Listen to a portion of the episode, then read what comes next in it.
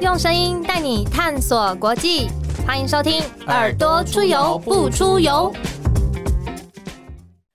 欢迎收听《耳朵出游不出游》，我是主持人子涵，我是 Lawrence。子涵今天怎么了？这个声音？Hi Lawrence，嗯我们今天就是走一个不一样的开场，对，我们今天要带给大家什么不一样的开场？我们直接介绍来宾，我们欢迎我们的大来宾，经济部次长曾文生次长。欢迎次长。呃，两位主持人大家好，还有各位听众朋友大家好。次长好，那个哪个？我想问市长，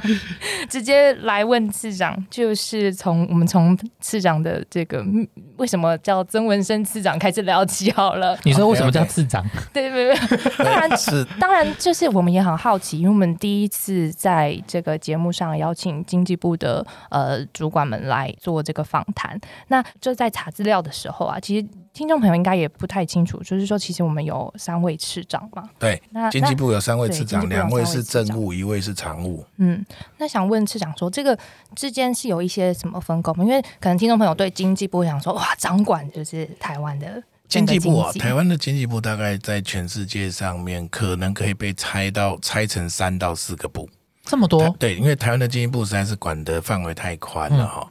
那一般来讲，有些国家它没有工业部啊，它其实最重要是贸易，所以它有商贸，然后有能源，好，那这是两个部。那台湾因为有工业，所以它有工业局，好的工工业部。那其实日本还有呃，有些国家还有中小企业专门管中小企业的部门啊，所以有如果有的话，那就就被拆成四个。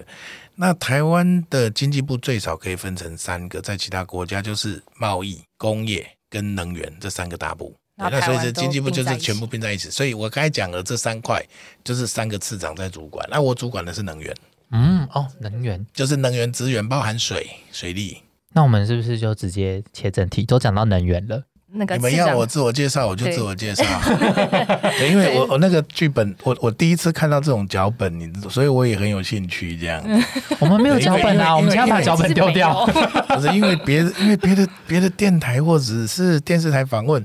不会从这一题开始，你们是第一个从这一题开始。因为我们觉得这可能是命中的注定。哎、哎其实其实我们要请市长分享一下他的，就是为什么叫曾文生这样子的一个小典故。那个这个名字的来由是这样子，就是我的父亲，啊，我出生的时候，我父亲在郑文水库工作，所以他也住在宿舍，所以我们家的厝边隔壁啊，就好像有两三个小孩叫台生，那因为农民，就是因为那个时候就是台电有很多就是农民等等，他的小孩下一代就取名叫台生。那因为我父亲刚好姓曾，就是我爸爸姓曾，我在曾文水库生，他就是很威风的跟所有人讲说，我的名字更精确，我叫做曾文生这样子。顺理成章。顺理成章，名字就是这样子来的。哈，就是因为刚好姓曾，然后隔壁叫台生，所以我叫文生，恰巧叫曾文生，名字就是这样来。所以我来到经济部工作的时候，我整个人也觉得这个实在是命中注定，因为我来到经济部以后，刚好就是管呃能源局、水利署还有国营事业，就是包含增文水库。所以就所以是从中贵州贵州线对，就是嗯贵州、好好玩的全部都来了这样子，哎，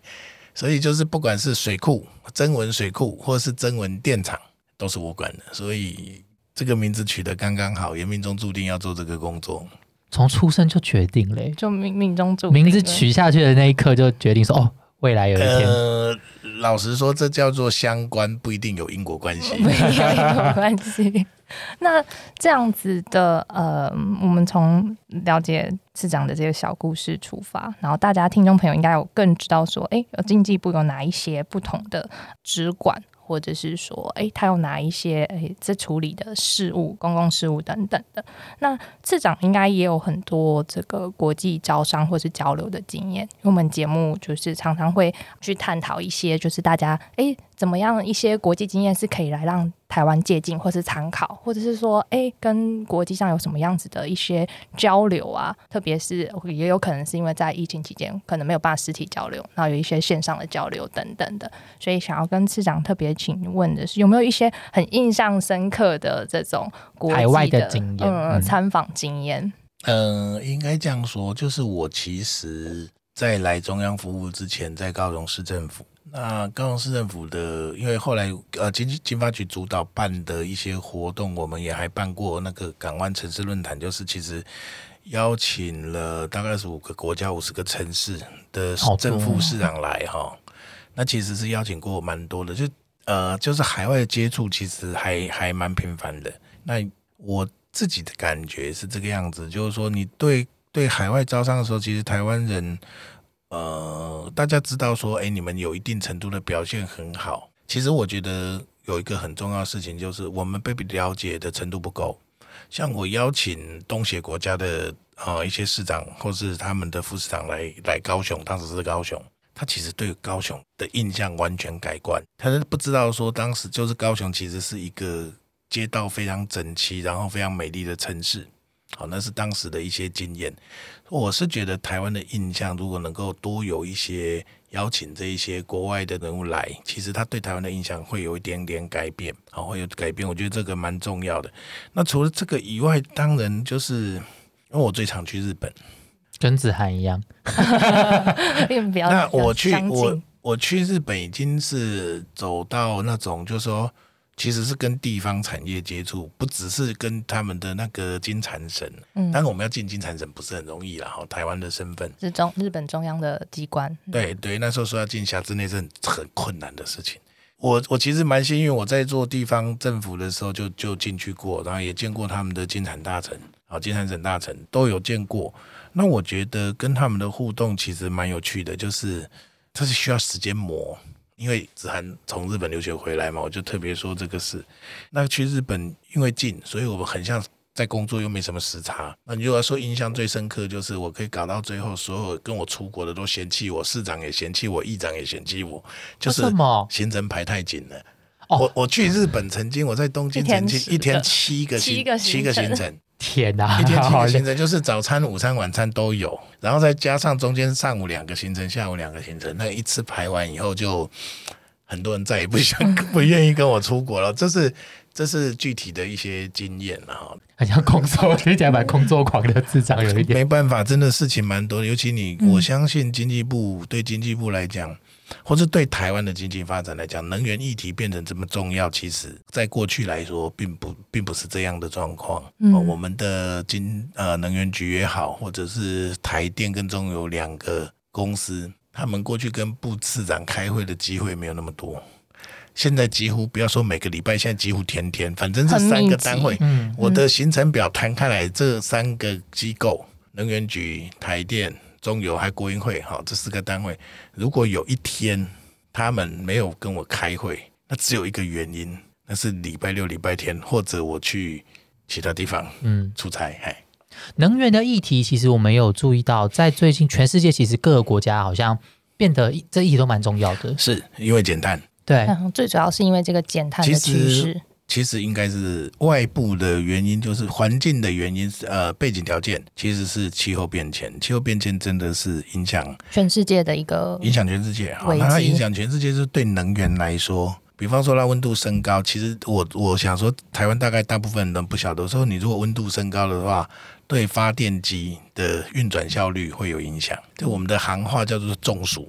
中暑，对，然后发电机也会中暑，就是它温度太高太热，太热，它会开始降载，这都跟气候变迁有关。嗯嗯，不只有灾害，我们看到很多世界各国其实，比如说森林大火啦，对，森林大火有些是跟他们的输电系统有关，森林大火影响输电系统，是或者是输电系统引起引起火灾都有，这两边的影响都有。所以这一段时间，就是从外部环境来看，就是能源受到气候变迁的影响啊，那还包含像我当时美美国南部。就是大呃，今年初嘛，应该是今年初，就是德州的大冰呃冰那个暴风雪，哦，对，那些影响到能源，就电网系统等等全部受创。除了这个以外，还有能源的生产设施，像油跟天然气生产设施受创，都会造成这个能源的市场受到影响。联合国气风，嗯联合国气气候候高嗯，对它其实已经，我觉得人类的共识就是要解决碳排暖化的问题，就是要把温室气体的排放量想办法减低。那这个事情很有趣，这就是人类的历史嘛。哦，大家都知道，我们现在手上，你现在手上拿的 iPhone，我们现在用的麦克风，其实都背上原工业革命这件事。那工业革命最关键的事情是什么？就是我们每次说标志工业革命，它有一个重要的象象征是什么？啊，就是谁发明了什么？你们还记得吗？课本有教过。完了，历史老师要掉在追杀你。我想瓦特发明蒸汽机嘛，他烧煤炭吗？呃，现在瓦因为瓦特已经变成是电的一个呃，变成是一个单位单位对。那我我要这样讲，瓦特发明蒸汽机，其实就是用燃烧取得能量动能去替代人力操作，嗯，变成机械化社会，开始启动了工业文明。那其实燃烧就产生了温室气体，嗯，温室气体现在是我们要努力去解决的问题。讲简单一点，我们现在是在解决工业革命以来的人类人类物质文明的副作用。那依照我们现在的状况，我们就是要依照，就是说累积出来的经验、生产能力等等，去寻找好的方法去使用能源。那也要用好的方法来生产我们整个物质文明需要的一些。呃，产品这个其实，我觉得这个会是整个世纪，这这整个二十一世纪，我认为这一题会是最重要的问题，权重最高的问题，就是可见的未来。那当然，你如果遇到像这一次的 COVID nineteen，如果有跑出一些其他的，更就是全球治理的一些课题的话，对对对，或者是当然疫病是个麻烦哈，就是说影响人类，还有一种东西就是瘟疫嘛，疾病，疾病，嗯。那战争又是另外一个好，就这两种之外，我觉得看得到的最明确的题目就会是减碳，所以减碳对台湾来讲会是一个很很重要很重要的议题。了解，但是减碳另外一个部分，因为刚刚市长讲的很多都是关于供给的部分，我们来讲一下需求好了。到底为什么台湾最近用电的成长或全世界用电成长会变得这么高？呃，台湾的用电成长其实比较明确的就是经济发展带动，还有哈。你们有没有想过，现在可能是台湾人口最多的时候，居住人口，因为台湾的户籍人口就是两千三百万嘛，哈，两千三百多万那样子，就已经没有快速增加了。我们发现说，就是民生用电其实增加的幅度是最主要的原因，嘣的一下，好像增加了三百万千瓦的需求，就非常非常大。那我们的设想，这就后来就仔细分析就很简单。它其实你用电的状况是这样，就是开了多少，有多少多少电表背后在用电。其实今年的状况就是很多人在留在台湾都没有出去，嗯。嗯，所以是第一个就是它的用电户是增加的，嗯。是，嗯。母亲节过后就拉了拉了一波温度上升非常的快，嗯嗯，所以突然之间嘣的一下用电量就大增。那我觉得你说的用电增加这是一个。第二个绝对是第二个，当然绝对是产业，就是我们的经济成长率。我们的经济成长率一向都是我我这样讲哈，因为我们的经济成长率大概乘以零点五，因为上下它会随着你的产业类型变了哈。我觉得用零点五这个观念来抓不会有问题，就是经济成长率成长一趴，大概用电要成长零点五趴，你这样子来抓就好了。好，它它当然有更细致的参数，嗯嗯，但是我看到的大概的数字就是这样抓，那这这是另外一个。照这样讲，就我们从去年到现在累积到今年二零二二零二零二零二一加，大概要有九点多，将近十个 percent 的经济成长率，然后它用电就要成长五 percent，而这个能源供应还不是你你还不能随便给，就是像我们很多重要的科技产业，它就是要求要再生能源，他们就参加了那个 R E 一百，就是 Renewable Energy。那台湾的几个就台湾最久有名参与的就台积电、台达电了，对啊。那他们他们其实就需要这些再生能源的电，所以对他们来讲，电已经不是能源而已，它是一个被标定的生产要素，一个被标准化。那在这个状况之下，台湾其实要发展再生能源，其实民党是主张再生能源已经主张很久了啊。这因为民党它有它那个一些过去环保运动的传统、环境价值的传统啊。那当然，后来被人家后后来一直被人家那个化约成为非核，其实不止啦。民进党的一些环境价值的传统不止非核啊，生态等等的都有。嗯，其实包含最早在反中火的，其实不是现在的卢市长啊，是立法院的那个蔡副院长啊，蔡启昌副院长。对，蔡副院长应该是还在当助理的时候，他就在他就在搞这种事了。总统执政，蔡总统上来执政。其实能源这一题真的，我我觉得没有台台湾到目前为止没有一个总统，他的工作里面能源的占比这么高，他绝对是第一个，而且也很可能他就是启动了那个换轨的工作最重要的一位总统了。哈，就我来看，我就我讲举我举一些例子来说，比方说太阳光电整个产业已经完整长长出来，它形成了一个产业，它就像卫星一样，它被送上了轨道，所以它就开始自己运转。你这个市场有一个合理的价格，它就会继续的发展下去。它有人力、有设备、有什么，他们就是会去走。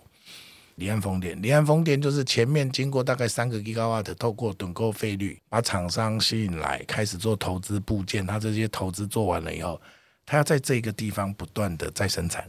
所以它明年、后年、大后年这一个五年、下一个五年、再下一个十年，它要去规划他整个在台湾他的风电投资，他要怎么做？那他为什么愿意在台湾做？我也可以很明白告诉你，因为台湾有需求。台湾的台积电在这个地方，再生能源的需求，再生能源需求就是这么多，所以对这一些外资来讲，台湾的需求是他们会在这边继续继续发展非常非常重要的一个动力，因为他们的客户很清楚，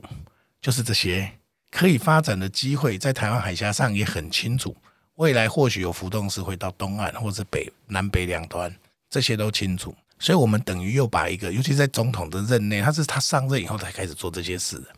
我们等于把一个产业，它就像一个卫星一样，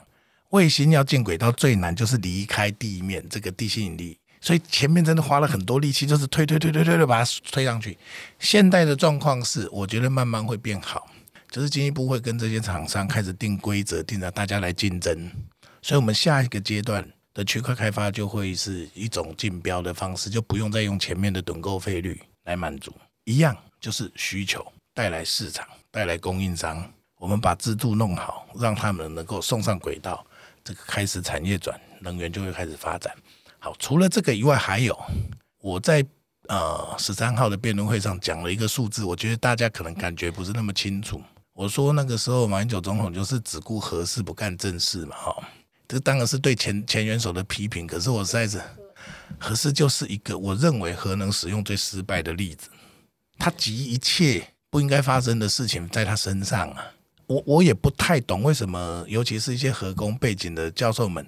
这么样的真爱核事。我觉得他们的真爱核事造成了核能在台湾社会的一个负面效果、负面印象。当然，核能在台湾要使用，它有很大的限制，因为我们的地下人潮，地下人稠，这是一件事，其实就人稠了哈。嗯，这是一二。就是我们的地质条件真的不是很好，因为我们就是在地震带上面，所以这麻烦很大。当然，除了这个以外，我觉得合适的反复决策错误，其实你们都不知道，合适不是停建两次，不是两千年以后，两千年以后就是陈水扁总统停建一次嘛，马英九总统把它封存嘛。嗯，其实在之前合适就停过一次啊。在民国八十几哎八十年之前，核四就停过一次。为什么？那因为你知道那时候还没有出核一，老师啊，是啊，年轻，我也还很年轻。你们不要这样，不要吃我豆腐。那还有一个重要的事情就是，其实你看它的选址哈，他把那个电厂选在那个台湾的南北两端嘛哈，就就电网来讲，它不见得是最对的。但它可能空间上面，他想说离远一点或怎么样，这是另外一件事。不过一次规划四座，就会造成我们当时的备转容量率是非常惊人的高的状况。就是十大建设搞完核电厂都上来以后，我们现在的核电光是这三，因为我们当时的那个负载大概就六百多万千瓦，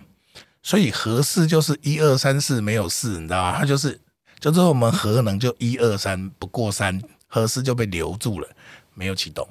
一直到八零年，就是说民国八十年代开始要起来。因为那个时候备转容量已经开始不够，用电，因为经济成长用电不够，要开始起来，就遇到第一次争议。那时候在一九九零年代的时候，在立法院其实打得很凶，两党好好不容易起来了，遇到民党第一次执政把它停下来，这是第二次停，然后再加上马英九的封存，就总共停了三次。合适其实有个很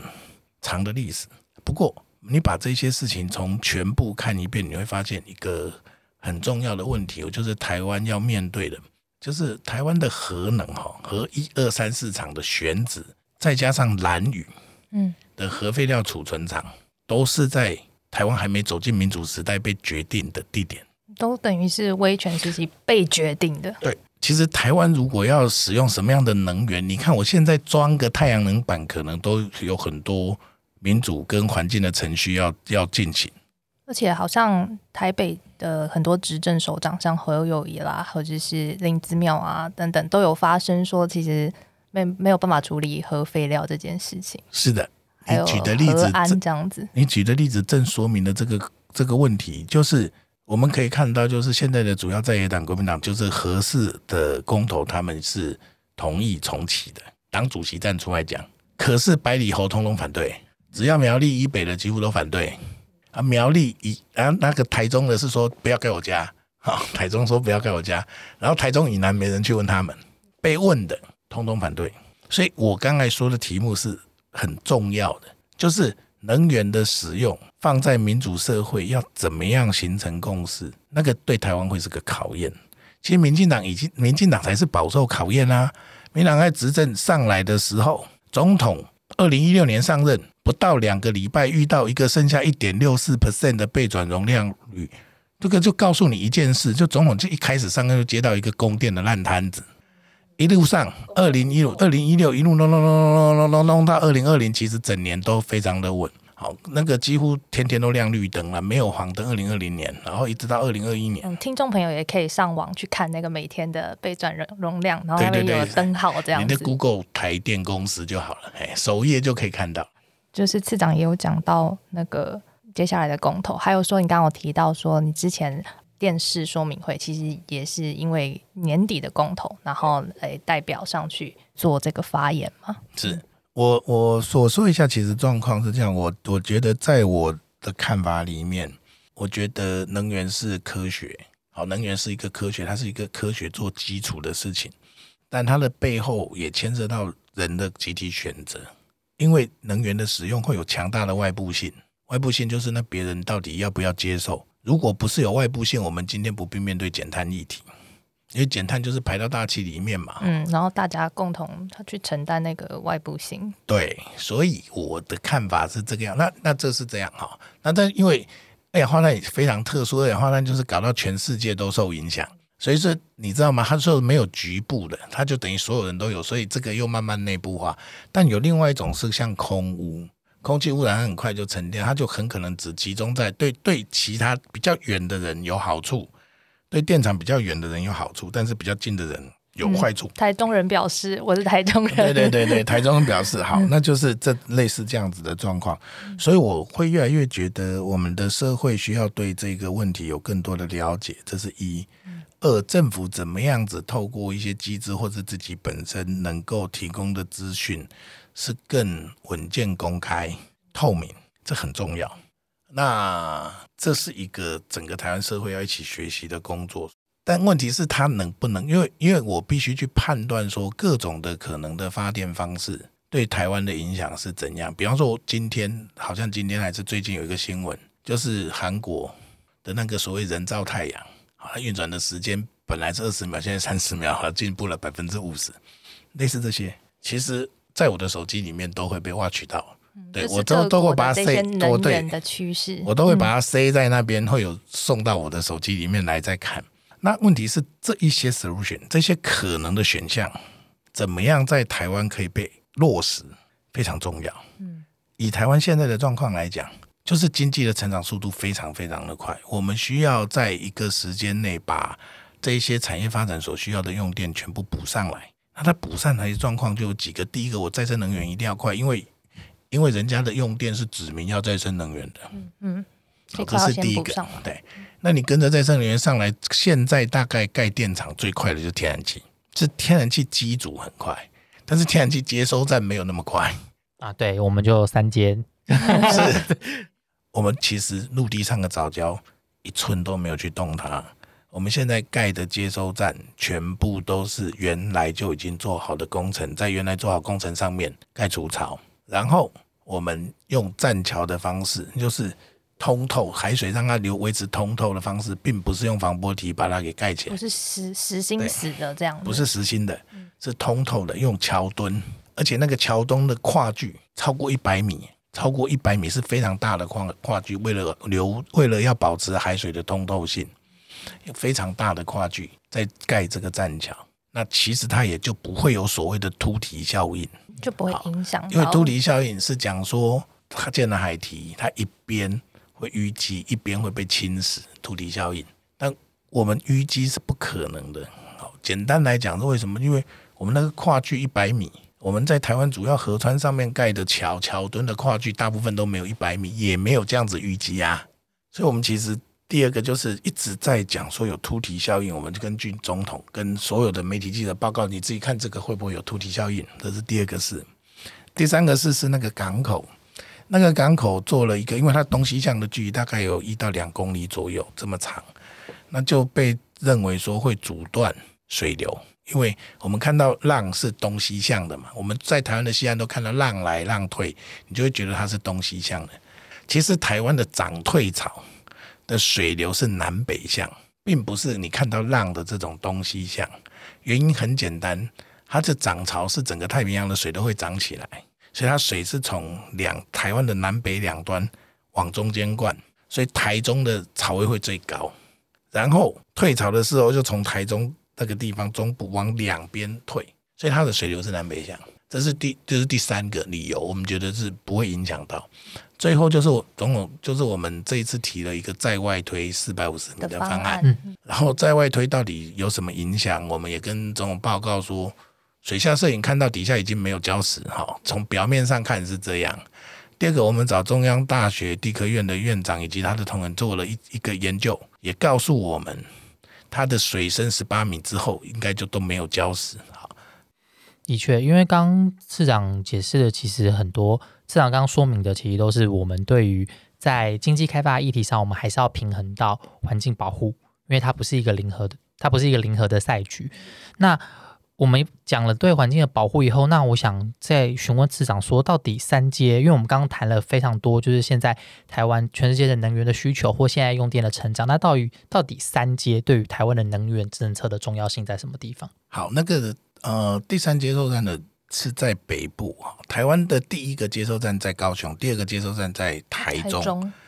其实不止南电北送、中电北送啊，天然气也是。那他们都是透过路管送陆地上的一些呃民生，像你们家里用的天然气，好，陆管是它主要送。那另外一个就是一些民间的民营的电厂，规模没那么大的，是吃陆管的天然气。那大部分的台电的厂都是吃海管的天然气，所以我们从永安就是高雄到通宵有一支管，然后台中到通宵，通宵再到大潭也有一条管，这两个主要的海管其实在输送对北部的天然气用气，北部尤其是天然气，对，就是通宵跟大潭两个大厂，它主要是稳定竹科、台中还有以竹科以北所有的用电，这个是非常重要的两个厂。那他们的供气，如果是过去这样，你如果这样讲，你就会想到，它其实就是一个单向的输送，由南往北送。三阶做下去以后，会有什么样的结果？就是我们现在最大的北部最大的电厂就是大潭，大潭旁边就有接收站。未来中部的大最大的依然会是台中，但是我们会很快的把它从煤替换成天然气发电机组。到了南部就是新达电厂，它配的就是。永安这一个接收站，高雄这一个接收站，好，那我们三大厂都会就近有接收站。那我刚才已经讲了，有海管，有路管，它这个海管跟路管连起来就像环状线，所以我等于有三个棒补，可以透过这些线互相备援。这对台湾未来天然气的稳定供应非常重要。所以我们把三阶做起来，一方面稳定北部，二方面稳定全部。但我刚刚还有听到一个蛮重要，因为我刚刚在次长就是很很长一段说明当中，我抓了一个关键字叫做把煤换成天然气。对，因为我们刚刚讲了很多减碳嘛，我们要兼顾经济发展跟环境保护，可是现在空污问题又是一个大家非常关心的，就中南部空污的议题，就是一直都在吵。我们就直接问直接的问好了，就是那如果我们没有三阶的话，对于空污这件事情的影响是什么？这。没有三阶，大家就问没有三阶会不会会有影响供电？我要说的是，我们其实呃这几年来，总统上任以来以来，就是中火跟中火跟新达这两个电厂都减了很多的煤，都减了三分之一。那新达可能减了快一半，好，那减的非常的多。那意思就是让它机组不要发那么多多电，不要用燃煤发，那都是其实都是用天然气去替代换成是嗯减天然气煤。。对，那你如果没有天然气，那你又要维持稳定供电，你很可能就必须把燃煤加回来。这就是我们遇到的真实的问题那。就只会让现在中南部的空污变得更严重。呃，我我觉得这是不得，就是说如果要维持稳定供电，这就会不得已，因为你还有另外一个选择，就是就是另就是不要发那么多电，大家可能不要用那么多电但。是用电需求就是在那边，大我觉得台湾的选择一定是需求，就是用电需求要被满足。大家很多民众都误会我们把电厂，他们还不知道这是接收站哦，天然气接收站，他以为是电厂。把一个实体的工厂盖在早教身上，对对对对，其实根本没有，不是这样子。根本没有。我觉得对于台湾的环境教育，我我认为尤其是教让企业嗯，开始知道这些工作的重要性，然后是因为他已经没有办法回避，因为这个不是讲地方回馈这些问题了，就是它的重点就是你就是要把它给照顾好。那我认为这个工作对于台湾这几个重这两个重要的国营事业旁边还有台电是很重要的一件事，他们也开始学会自己的角色。那我觉得这个角色的学习对接下来减碳也有很大的帮助。就是这两家公司未来一定有一个非常重要的部门，就跟减碳有关，跟环境有关，要去了解这些相关的问题。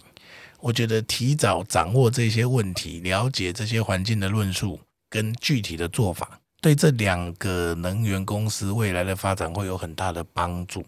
的确，其实，在我们刚刚谈到很多，就是经济开发跟环境保护中间的这样子的取舍，或是像共赢啊，对就是共赢。双赢的局面，其实政府也扮演很重要的角色。那我们今天的节目再次谢谢那个曾文生次长来到呃节目上跟我们分享这么多呃能源的这个小教室。那我们下次再见喽，大谢谢家次长，谢谢次。长。大家如果还有任何的问题啊、都可以上像是经济部的脸书啊，或者是 Music 榜的脸书，然后以及说一些公投的资讯页面，可以搜寻四个不同意，然后可以继续留言给我们哦。那我们大家下次再见，拜拜，拜拜拜拜。